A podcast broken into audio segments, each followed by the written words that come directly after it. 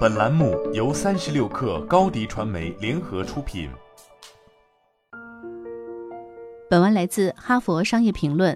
昆达普尔·卡马特曾是一名老师，但他并不在学校工作，也不站在教室前为学生讲课。他在印度工业信贷投资银行工作了四十年，初为高管，后升任 CEO。他的授课地点是办公室，学生则为员工。不论是和利益相关人的沟通，还是解释宏大目标的重要性，卡马特把每一天都当作给直接下属授课的机会，为他们提供个性化专业管理课程。久而久之，他将公司转变成培育杰出领导者的学校，也让公司进入了快速发展轨道。ICICI 如今已变成印度最大且最具革新精神的银行，而人们普遍认为卡马特影响了这个国家整整一代银行高管。我用了十多年时间研究卡马特这样的世界级领导者，我想知道是什么让他们从普通领导者中脱颖而出。其中一个亮点是，这些明星管理者都强调他们在每天的工作中，当面也好，隔着屏幕也好，无时无刻不对直接下属进行一对一集中辅导。认知心理学家、老师和教育顾问很早就认识到，这种个性化辅导不仅有助于提高员工能力和遵守规则的意识。还帮助员工掌握技能，学会独立思考和行动。但在商业中，我们很少看到个性化辅导方式的应用。我发现，多数领导者还在使用较为传统的员工管理和发展措施，比如对员工进行正式评估、参与职业社交、欢迎员工征询自己的意见、为他们提供职业规划方面的咨询，并帮助他们应付办公室政治。虽然有的管理者认为自己偶尔给员工上了一两堂课，但几乎没有人认真考虑过这种辅导方式，或将之纳入核心工作内容。卓越领导者教导员工很多方面的内容，但有一些经验更为实用有效，他们的直接下属会一直沿用。这些最佳经验可分为以下三大类：一、职业精神。房企 CEO 兼投资者比尔·桑德斯曾经的某个下属称。桑德斯经常告诉他们如何展现职业精神。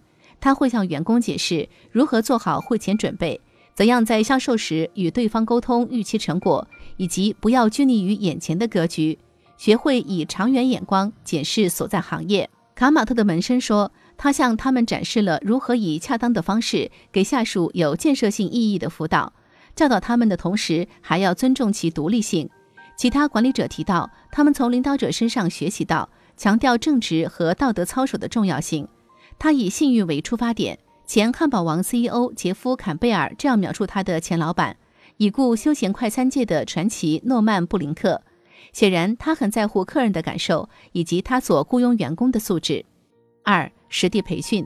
你可能认为，职位最高的领导者会让其他人指挥公司的具体运营工作。但前对冲基金 CEO 朱利安·罗伯逊和时尚教父拉夫·劳伦等卓越领导者用训练自己的方式严格培训他们的员工。他们的自律方式基于丰富的知识和阅历。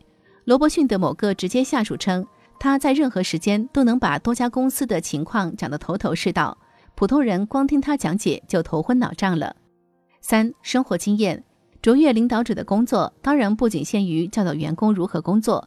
他们还与员工分享深刻的人生哲理，这似乎超过了工作的范围，但对管理者来说是极其有用的沟通方法。举例来说，我的研究团队采访了某位 HCA 的医生，他说前老板弗里斯特给他上过永生难忘的一课。弗里斯特曾给他看一张卡片，上面写着他的短期、中期和长期目标。弗里斯特说，他每天都会调整这些目标，并很纳闷为何很多人都不做这件事。卓越领导者明白，高质量的一对一教学，哪怕时间很短，也能得到高回报。作为老板，你要吸引员工的注意力，你传授的经验要比传统领导力培训项目的教学内容更实用、更个性化，而且时机要更恰当。如果你接受了老师这个角色，就能建立忠诚的团队，加速团队进步，并提升商业表现。教育并不仅仅是优秀管理者的额外工作，还是不可推卸的责任。如果你不教导员工，就不算真正的领导者。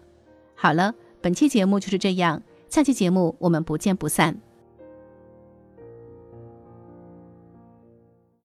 高迪传媒为广大企业提供新媒体短视频代运营服务，商务合作请关注微信公众号高迪传媒。